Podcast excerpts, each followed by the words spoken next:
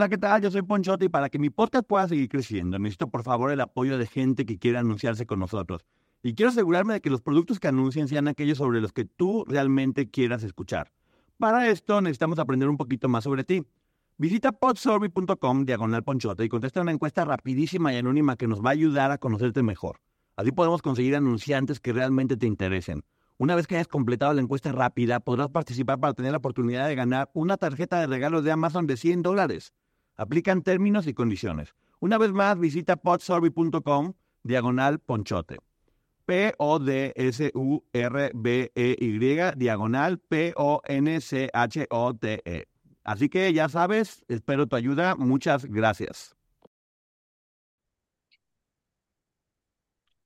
Hola, ¿qué tal? ¿Cómo están? Bienvenidos aquí al canal de Ponchote o al Ponchote Podcast, donde tenemos la esperadísima reseña de un libro que está generando muchísima, muchísima inquietud en todas las personas. En el medio del espectáculo está temblando, porque es la segunda parte de La Señora del Arco, Arco por decirle de alguna forma, así lo voy a estar mencionando, de Anabel Hernández, que se llama Mar en el Infierno. Y para eso cuento con la presencia de la licenciada Maggie. Bienvenida.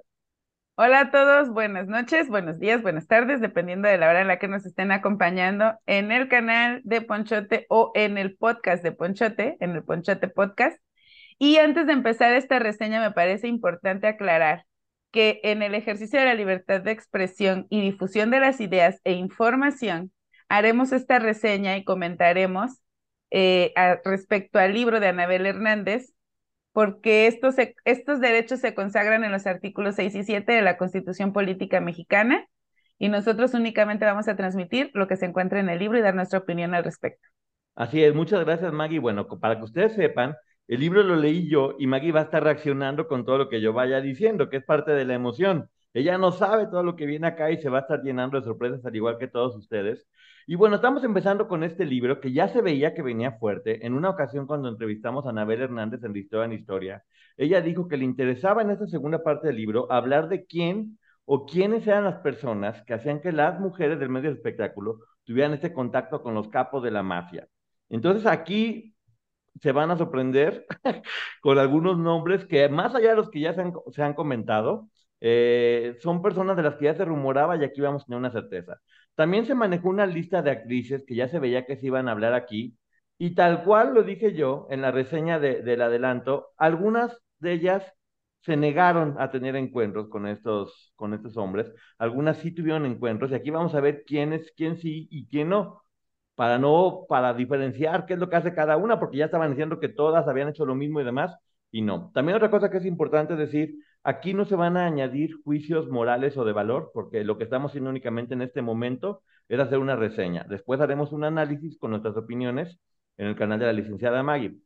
Así que bueno, empezamos con este libro donde platica la autora Anabel Hernández, que conoció a Celeste, que es la protagonista de este, de este libro, el 28 de enero del, del 2022 después de haber estado hablando con ella con varios mails y llamadas telefónicas, porque ella se puso en contacto con Anabel cuando salió el primer libro. Siempre sucede cuando alguien habla, es como yo también quiero hablar, yo también quiero contar mi historia. Y esta mujer eh, contactó a Anabel porque quería contar su historia, porque ella fue testigo de muchas cosas. Dice Anabel que al sacar el libro recibió las reacciones más virulentas que vinieron de mujeres y hombres del espectáculo. Dice, acudieron a mí eh, insiders de diferentes eh, núcleos, digamos, del crimen organizado, para decir sus secretos más, más íntimos. ¿Qué fue lo que detonó que esta mujer dijera, ahora sí hablo con Anabel Hernández?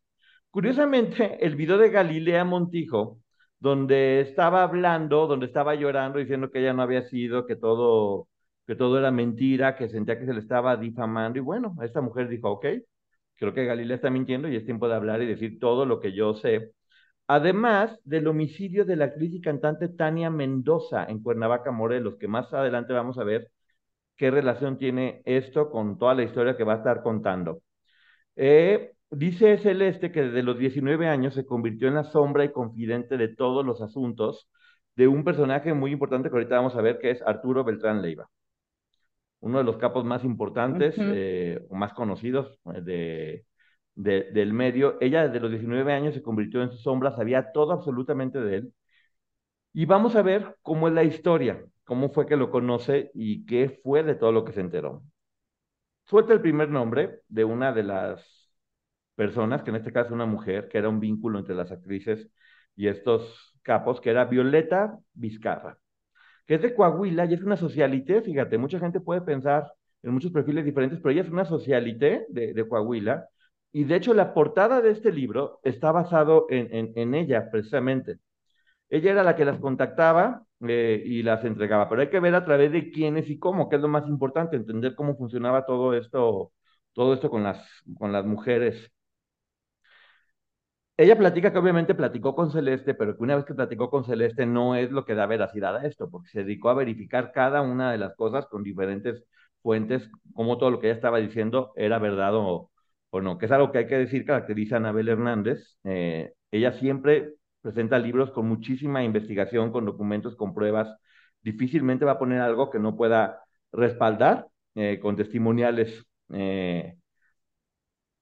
La historia de Celeste también, aquí te empieza, inicia cuando Celeste llega a la frontera de Estados Unidos y pide que le den asilo político, diciendo que ella es la madre de una de las hijas de Arturo Beltrán y que lleva dos USB azules con toda la información que ellos quisieran tener, que fue una forma de protegerla le dio esa información y le dijo, no quiero que nadie la, la vea, tú tampoco la veas, pero llega a Estados Unidos y di que vas a entregar toda esta información para que puedas este, darte asilo político y salvarte. También es bueno hacer mención que en este libro se habla muchísimo de personas involucradas dentro de este, de este mundo, como políticos, muchos políticos y también este, muchos capos. Yo me quise centrar en esta reseña en lo que nos concierne, que es el medio del espectáculo, para respetar esa otra parte y que también obviamente la gente que compre el libro tenga toda esta información para cuando lo lea. Mucho, muy interesante. Se habla muy fuerte de muchos políticos con puestos realmente importantes en la actualidad y de cómo funcionaban y de cómo fueron beneficiados. Se van a ir de espaldas cuando lo vean, pero eso no nos toca ahorita, Maggie. O sea, eh, Anabel Hernández está develando información que involucra el medio artístico, la mafia y el mundo político. El político en especial, el, el, mundo político en especial, hay dos puntos de los que abunda mucho al final, que lo voy a decir ahorita porque pues, no van a ser spoilers, que tiene que ver con, con la liberación de Ovidio Guzmán. ¿Qué fue lo que pasó en la liberación de Ovidio Guzmán? El culiacanazo. El culiacanazo da pruebas de todo eso para la gente que lo sepa. Y Genaro García Luna, ¿qué sucedió con él? ¿Por qué llegó? ¿Con quién trabajaba? ¿Quiénes lo protegieron? Toda esa información que ahorita no vamos a reseñar está dentro de este libro y mucha gente se va, se va a sorprender. Solo sí recordar detalles. Eh, este señor, eh, Arturo Beltrán, pertenecía a esta confederación en donde estaban como los más importantes capos de ese mundo. Y es Anabel Hernández precisamente la primera persona que señala a Genaro García Luna. Entonces, estamos viendo que no estamos hablando de alguien improvisada o para quienes se referían a ella como muy reportera o que quería hacer chismes del medio del espectáculo. Es una mujer que siempre ha estado bien informada. Y con eso me gustaría partir. Hubo tres personas, bueno, cuatro, uno ya no está con nosotros, Andrés García, pero hubo tres personas en especial que, que, pues, que dijeron o desestimaron el trabajo de Anabel Hernández, que fueron Ninel Conde, Galilea Montijo y Genaro García Luna, o todo, lo que, todo su entorno. Aquí ella, a cada uno de ellos les tiene una respuesta. Uh. A cada uno de ellos les tiene una respuesta. Ella empieza platicando su vida, lo difícil que fue vivir con su papá y con su mamá. Voy a generalizar mucho. Tuvo una vida muy complicada, una infancia muy difícil, como ya vemos que sucede en la, en la mayoría de las personas que son que después caen en situaciones complicadas. Y a los 16 años decides vivir a Cancún, pero estamos hablando de los 70 cuando Cancún era una playa muy bonita y todavía no había tanto movimiento. Eh, llega a la casa de las tías de una amiga y se tiene que ir porque el marido de una de ellas le empieza a coquetear. Obviamente es una mujer muy guapa, eh, mucho, muy guapa, y que su físico, que muchas personas piensan que la belleza es un don, que sí lo es, muchas veces puede ser una trampa que las puede llevar a caminos que ni se imagina uno. O sea, esta mujer celeste a los 16 años. Sí, se va a vivir a Cancún por lo difícil de su situación. Imagínate. Y con, y con varias amigas que ahorita vamos a ir viendo la edad más difícil, como ya hemos visto, 15, 16 años. Y obviamente empieza ahí, le toca después ser partícipe de la vida nocturna, de las drogas, obviamente. Y ella empieza trabajando como modelo de lencería en un lugar que se llama No, no Way Joe, Y ella dice, oye, pregunto, ¿no es raro que esté yo muy chica? Y me dice, no, no, no te preocupes, mientras tú seas sexy. Eh, dice ella que reclutó una amiga de su edad para que también modelara en bikini en esos lugares. Y bueno, dice, dice que todo estuvo padrísimo, que nunca pasó nada Bueno, muy grave en realidad, pero bueno, eran menores de edad, que en aquel momento era como lo más normal, ¿no, Maggie? Años 70, menores de edad, 16 años, ya se podían casar, que no pudieran modelar ropa interior, y lo, lo- estaba avalado por la ley, ¿eh? No, no era algo raro. Exactamente. Aquí también la, la invitan a participar como nuestra belleza Quintana Roo, que otra vez este nexo entre los, los Ujú. certámenes de belleza y este, y este, y este mundo. Le dicen, te pagamos mucho, te, te pagamos tu preparación, y abandonó todo porque conoció a un hombre que se llama Francisco Benítez, papá de su primer hijo. Se casó a los 17 años, hablando de eso, y fue madre a los 19 años. Cuando se casa con este hombre, Francisco Benítez, dice que fue engañada por toda la familia. Que este hombre dice, era un cholo, yo no sabía que era un cholo, pero ahora sé que, era un cholo. Entonces me caso con él siendo muy chica, y una vez que llega a la familia, la captan y empieza a sufrir vejaciones, violaciones, golpes, humillaciones, terminó destrozada. La familia la usó, la maltrató de mil maneras y no podía ya más ni con su alma. Dice que fue a denunciar y que le dijeron, oiga, no, usted está con él porque es su marido y nadie la está obligando, así que no puede denunciar. Horrible, ¿no. Maggie? Sí, y era muy común, ya lo hemos hablado en otros temas, eh, quedaban en completo estado de indefensión porque era el esposo. Entonces no, no podía existir una agresión eh, de índole sexual porque era el esposo y era su deber de esposa. Sí, estamos hablando de una jovencita de 19 años que huyó con su hijo a Acapulco manejando una- un auto que compró con el dinero con el que ella trabajaba, pero que pusieron a nombre del suegro. Entonces, con su dinero compran un auto y como ella huye en ese auto, después la estaban denunciando porque se había robado el, el- el auto. Imagínate nada más. Porque, ojo, ya se podían casar, pero no tenían edad suficiente para tener propiedades a su nombre como sacar un coche o una cosa por el estilo. Sí, bueno, en este caso el suegro que también era un ampón, según está diciendo ella, Sí, que la explotaron de mil maneras diferentes. Pues bueno, en Acapulco a los 20 años está buscando trabajo y se fue a trabajar de masajista en un spa del Acapulco Palace. Ahí es donde empezamos a ver cómo todos tus trabajos terminan relacionándose con gente de mucho dinero y por lo tanto van a llegar de un lado al otro. Dice que un día llegó un hombre con la piel blanca brillante, bueno, lo describe como un príncipe, y era nada más y nada menos que Héctor Beltrán Leiva, que es el hermano, en- no, no todavía es él. Dice que uno de los llamados tres caballeros de la alta sociedad en Acapulco, que eran los tres hermanos. Eh, platica que, que, lo, que lo conoce, que muy buena gente, que muy amable. Eh, Es también muy interesante leer este libro porque realmente te das cuenta cómo empiezan a normalizar toda la situación. Y algo que, logra este libro que es muy extraño es que conozcas como a los seres humanos adentro de esos personajes tan fuertes. Te habla de sus miedos, de sus inseguridades, de cómo uno se sentía mal porque tenía pancita. Ahorita van a ir viendo.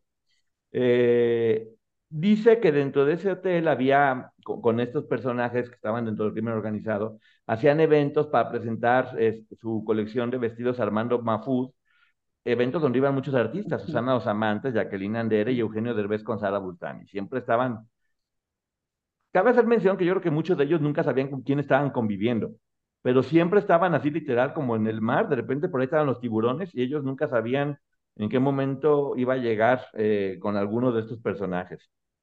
El Baby O es otro lugar que va a ser muy importante donde sucedían todas las cosas.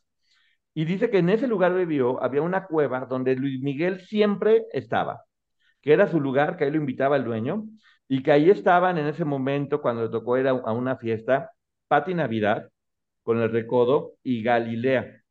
Dice que Galilea estaba regulazona, que ahí la verdaderamente guapa, la que estaba acaparando con todo era Pati Navidad. Eh, se me hizo raro que pusiera este comentario creo que ya era como una forma de ir calentando rumbo a dónde iba a ir. Y bueno, ya dice que se hizo amiga de muchísimos de estos hombres del crimen organizado porque todos iban a que le dieran masajes ahí y que eran uno de estos personajes, que no voy a decir el nombre porque tampoco quiero meterme en problemas con él, que era tan inseguro porque era muy caderón que ella pues, estaba hablando con él de, no, pues tú échale ganas y dame masaje más en la zona de la cadera, pues que también se hacían liposucción. Muy metrosexuales todos estos personajes. ¿Qué te parece, Maggie?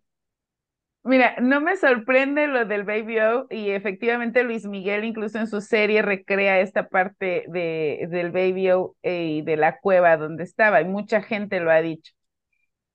Mm, tampoco me sorprende porque he sabido que esta alta sociedad eh, en algunos círculos, no hablo específicamente de Acapulco, pero no solamente hay empresarios, sino también mafiosos, tienen dinero y tienen el acceso a estos lugares. Y las inseguridades es porque justo, imagínate encontrarte en el, en el mismo lugar que Luis Miguel, pues vas a generar ciertas inseguridades.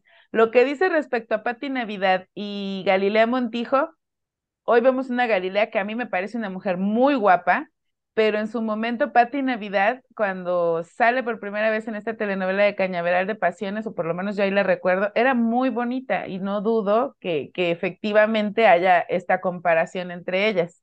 Es muy guapa, pero son los personajes de los que vamos a escuchar ahorita. ¿Y qué pasó con ellas? Eh, pendientes, porque vienen, viene información muy sorprendente. Bueno, dice que por fin conoció en una ocasión dentro de ese mismo spa que, todo, que todas se peleaban por atender a, a los más importantes y llegó Arturo, de quien iba a ser después su mano derecha.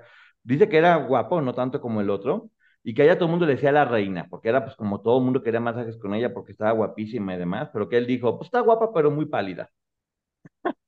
Oh, Dice ella que, bueno, que después finalmente en alguna ocasión tuvo que darle un masaje y se le dio un masaje y no tenía pompis, pero tenía la piel muy bonita por todos los tratamientos de belleza que se hacía. Unos comentarios muy, muy cándida. Te- Tengo que decir que el personaje de Celeste que narra todo esto es muy cándida, platica muchas cosas, eh, como detalles muy íntimos que para quien quiera saber, pues bueno, aquí están. Si quieren saber si tenía pompis o no, adelante. Que también tenía una bola en la espalda muy fuerte, porque cuando era muy joven robaba autos en Durango y que le dieron una golpiza. Y bueno, pues también te habla, creo, creo que sí te permite mostrar otro lado de estos personajes, Sí. la psicología de ellos y cómo sí podían tener también inseguridades en cuanto a lo físico, ¿no? Sí, y, y sobre todo vemos aquí que esta mujer, no solo Celeste, sino todas las que trabajaban en este spa, sabían con quién estaban tratando. Todas. Poco a poco dice que él, después de un tiempo, le pidió que, lo, que la estimulara manualmente. Y ella dice que como le cayó bien, pues aceptó. Que no era algo que hiciera comúnmente, pero que aceptó, lo estimuló manualmente. Dice que no la forzó, que ella quiso y que bueno, al final le dio nada más dos mil pesos y le dijo, yo pronto regreso contigo. Para eso, en ese tiempo, hay un personaje que le mandaba flores que, que siempre se va a referir a él como el Ghost, a quien le sigue teniendo muchísimo respeto y lealtad. Eh, pues bueno, le empezaban a llegar flores, le llegaba dinero. Este personaje empezó a, a- a introducirla en este mundo de la opulencia, en el que cualquier chavita de 19 años puede empezar a quedarse sorprendido. Dice que iban al Baby O y que de ahí todas iban a la fiesta de Luis Miguel, pero que a ella nunca la invitaban porque sabían quién era su pretendiente y decían, con esta no nos andamos metiendo, pero era épica las fiestas en casa de Luis Miguel terminando. Eh, también platica de las bodas de un futbolista que se llama Johan Rodríguez con la hija de uno que le decían el Pachango. Empieza a platicar también como el fútbol también, empieza a tener vínculos y nexos con, todas, con, con todos estos personajes. Y finalmente sí es la, cupa de, es la cúpula del, del poder eh, en la parte del crimen organizado, espectá espectáculos y empresas. Siempre están unidas y bailan al unísono. Pues eso creo que va más en el sentido de si tienes el dinero, se te abren esas puertas. En este caso podía ser deportista, eh, cantante, actor, empresario. Había el dinero, se abrían las puertas.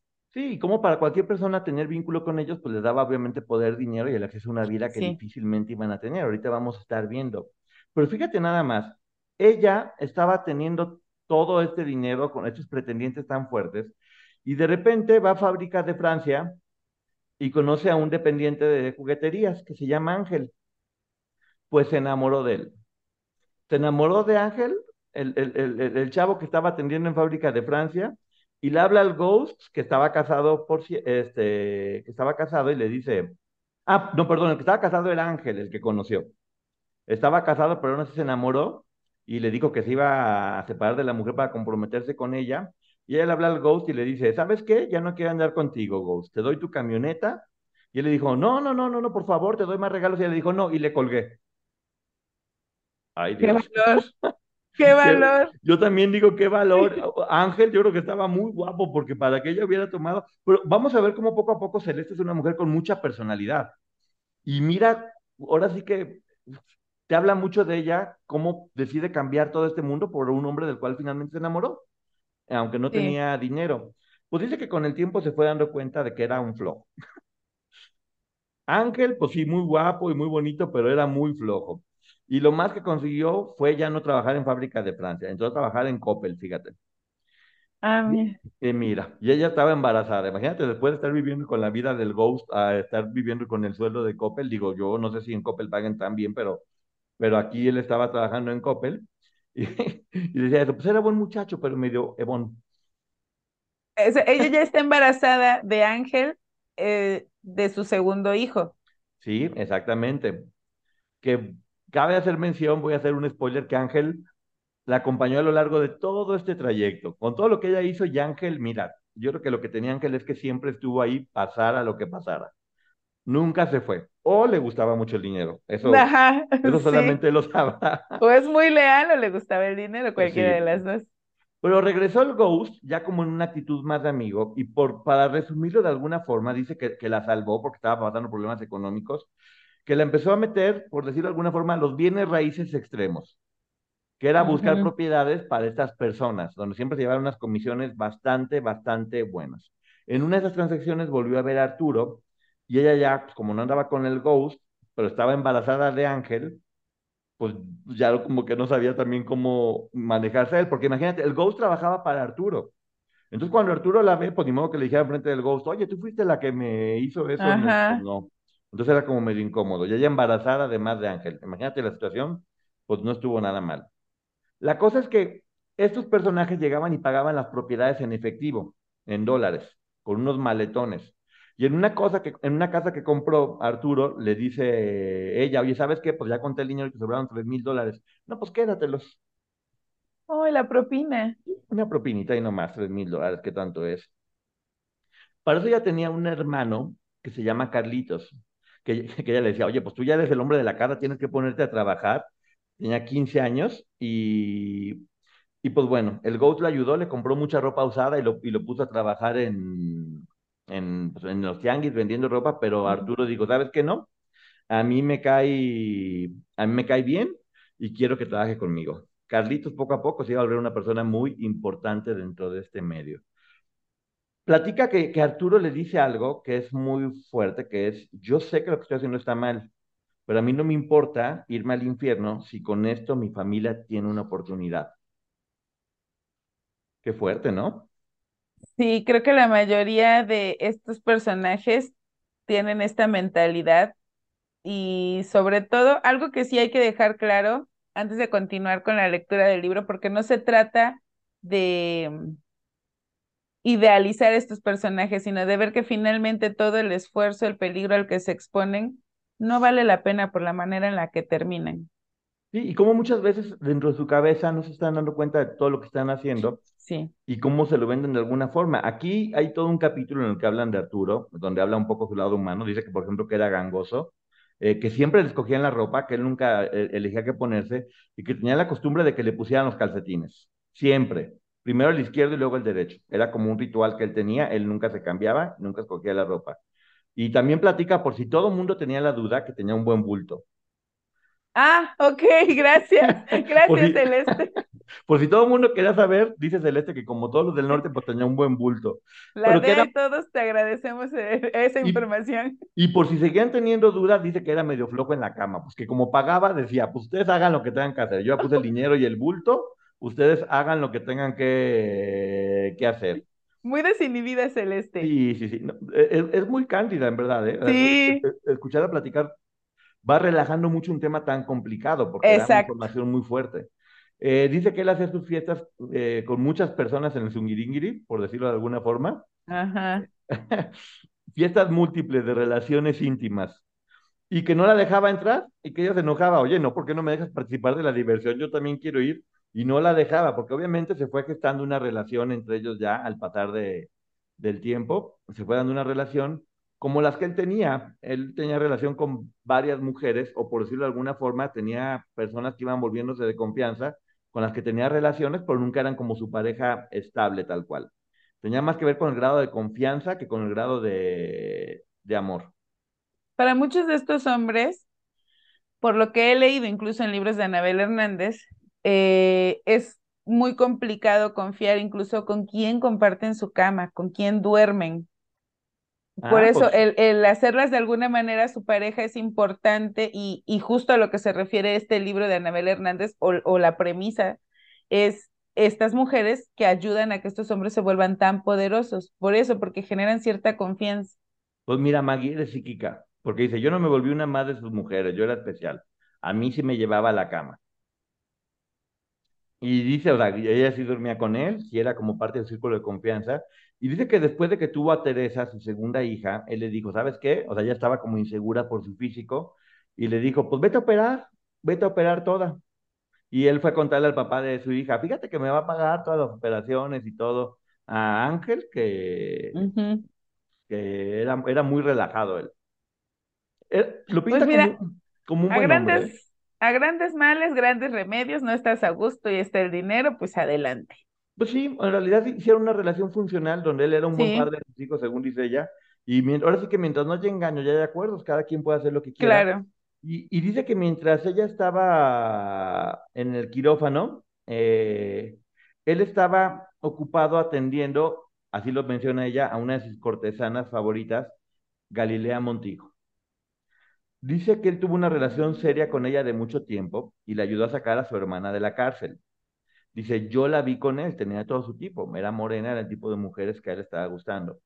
Eh, dice que su hermano Carlos, que se fue convirtiendo en una, en una de las manos derechas de Arturo, le decía, como chismoso, porque después te vas a enterar que todas estas personas que están alrededor de estos personajes son, les encanta el chisme.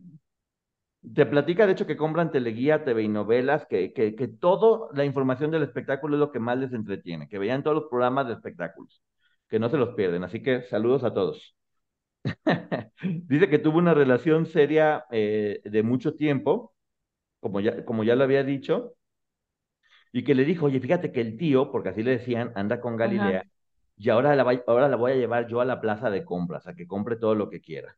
Y ahí es donde viene parte de esos chismes, que es como que uno de los pleitos por los que Galilea Montijo se peleó con Lili Brillante, se acuerdan que Lili Brillante dijo, Galilea me quería pegar y demás, y es una malvada. Pues no, en realidad era porque ambas se estaban peleando por él. a ver, antes de llegar a ese punto, en el primer libro de Anabel leímos y nos enteramos que había un chofer que le había dado cierta información a Anabel que, de haber llevado y traído a Galilea. Sí. Supongo que ese chofer es No, este Carlos, otro. no, no, es- ese era solamente un chofer. Carlos, te voy adelantando, fue una de las manos derechas y era la persona Carlos, junto con... Espérate, un poquito más adelante, vamos a dejarlo aquí. Sí, sí. Vamos a dejarlo en pausa, pero digamos que Carlos era, el, Carlos era el encargado junto con alguien más de llevarle las mujeres a Arturo.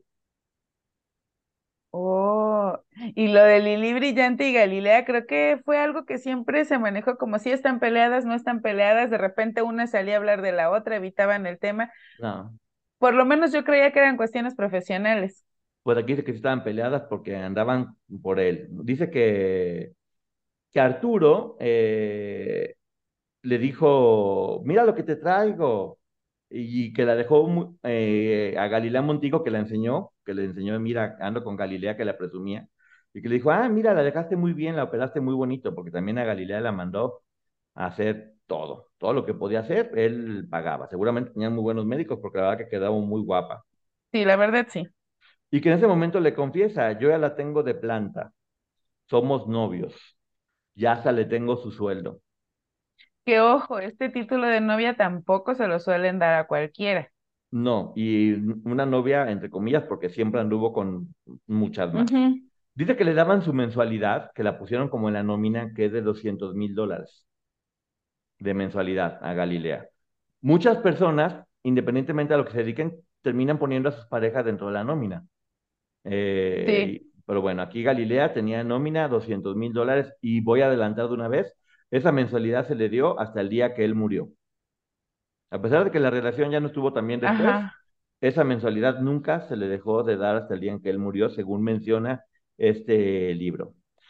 Dice que todas las personas que trabajaban con Arturo, todos los, los, los, los, hombres que trabajaban con él, de repente alucinaban a las actrices que llegaban, porque en, apenas llegaban a los cinco minutos, tráeme agua, hazme esto, lo otro, que ya se sentían que eran las dueñas y que terminaban alucinándolas, alucinándolas, y que odiaban a Lili Brillanti justamente por eso, que decían que era una oportunista que quería embarazarse de, de su, de su jefe, y, y, ahí es donde menciona que para que ya estos supieran, fíjate nada más, para que supieran de las, de las acompañantes de su patrón, pues se la pasaban comprando todas las revistas de espectáculos. Así, casi, casi como manual de información. Vamos a ver quiénes son y qué están haciendo.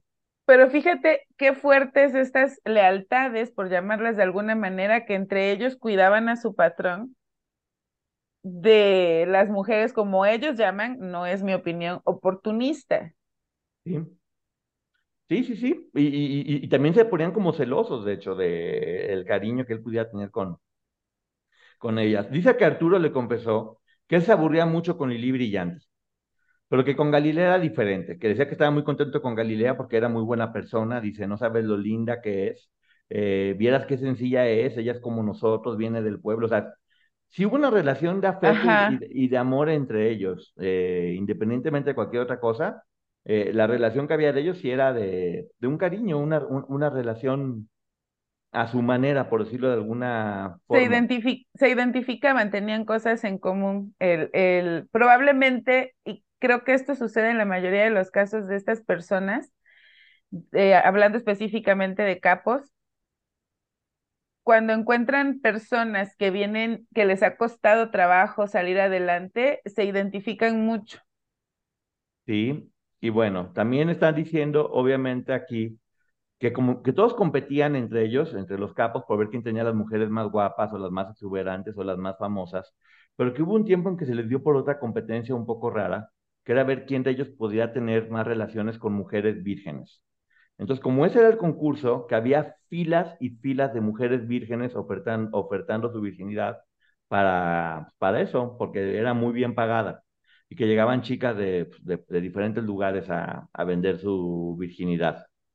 Eh, platica también que Juan Gabriel daba varios conciertos privados para estos personajes, que ya también ya se había dicho, ya sabía a lo largo de diferentes libros, y habla de un capítulo que se llama Paraíso en Llamas, que tiene mucho que ver con todo lo que era la zona de, de Acapulco, de muchos políticos que estaban involucrados ahí, del crimen organizado, que ese capítulo prefiero no hacerlo dentro de esta reseña para que la gente vaya y lo lea si quiere estar un poco más interesado en lo que tiene que ver con política y crimen organizado. Eh, es muy fuerte de los personajes que ahí se, se mencionan, muchos de ellos gobernando incluso en este, en este momento. Y llegamos al capítulo 15, que es Violeta Vip. Aquí es donde llegamos al personaje que ayudaba a Carlos, que era Violeta. Ya, ya vimos en un principio que era la que llevaba a las chicas. Carlos se convirtió en la persona que llevaba a las chicas y Violeta era quien, quien lo ayudaba a conseguirle todos sus caprichos. Dice que tenía, eh, que, que, Arturo tenía un ego gigantesco. Y como era el jefe de jefes, pues eso le pesaba y siempre tenía que demostrar que podía. Que él quería tener a las mujeres más famosas, más guapas, y que siempre quería figurar. Era la verdad, que era figuroso, dice Celeste, por decirlo de alguna forma. Y eh, Celeste viendo todo esto, supongo, desde un rincón, siendo la, la pareja no, Celeste ya era parte muy activa de todo esto, se convirtió como en la mejor amiga y, ya estaba muy involucrada con todo este medio, con la fiesta, con la, terminó muy involucrada en todo esto. Eh, ya era parte activa de, del grupo, por decirlo de alguna forma. Dice que a Violeta, su hermano Carlos, el, el Carlitos que había agarrado, pues ya para también estaba metidazo, era uno de los más fuertes de ahí. Él fue quien le preguntó, le presentó a Violeta con Arturo, y, que era una doble vida, porque ante la gente era una socialité que iba a fiestas, ya sabes, arreglada, el bautizo y demás, y por fuera pues andaba consiguiendo a las mujeres, que era mucho, muy amiga de Alejandro Basteri, el hermano de, de Luis Miguel. Que de hecho cuando iban por las chicas, muchas veces llegaba y les gritaba en la madrugada, párate, güey, órale, ya vámonos. Y que ella también tenía relaciones con Arturo y le cobraba 10 mil dólares por cada ocasión que tuviera que cuando no conseguía muchas actrices, pues bueno, ella de repente también lo hacía, y 10 mil dólares por cada ocasión. Encuentro. Si mencionas Celeste, fíjate, para que te des una idea de cómo era la relación con Arturo, que muchas veces solamente dormía abrazada en la cama con él. Y ella atribuye que es porque él perdió a su mamá a los 12 años y que a él le faltaba el abrazo materno. Qué fuerte, ¿no? Lo que ella platica y cómo te muestra ese, ese otro lado que jamás te hubieras imaginado. no. No, porque tenemos esta figura violenta, e- incluso sin sentimientos, y ella que platique esto, no es que lo humanice como tal, porque sabemos todo lo que hizo, pero sí te da otra perspectiva. Sí, dice que en una ocasión cuando mataron al hijo de Joan Sebastián, que él le marcó a Arturo, le marcó a Joan. Sebastián, le dijo, compadre, aquí estoy, y que Joan le decía, ¿sabes qué? No puedo hablar, y, y él decía, no, pues que Joan es mi compadre y su hermano trabaja conmigo. Eh, aquí es donde viene, vamos a poner pausa para terminar con esta primera parte, porque estamos donde voltea Arturo con Celeste, le dice, por favor, necesito que ayudes a Violeta, porque sea como sea, queremos traer a Ninel Conde.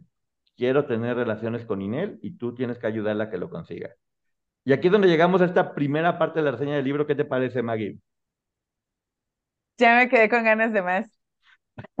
Sí, sí, e- es un libro que, bueno, como claramente ya vieron, yo no pude dejar de leer, empecé y, y- y no, y no pude parar. Y, y se te va muy fácil, tiene información mucho, muy fuerte, mucho, muy fuerte, como la primera, con, con, con el nivel de periodismo que maneja Anabel. Y bueno, aquí vamos a estar haciendo las diferentes partes para que ustedes puedan ir viendo lo que sucede. Y si piensan que esto los está sorprendiendo, no se imaginan quién es la otra persona que llevaba mujeres a este hombre. Lo ¿Todavía acabamos de ver, lo acabamos de ver encerrado en una casa muy famosa, pero así que no se pierdan la siguiente parte. No se pierdan la siguiente parte porque vamos a platicar de lo que viene. Gracias, Maggie. Nos vemos en la siguiente, Gracias a ti la segunda y parte. gracias a todos. Bye. Bye. Bye, bye.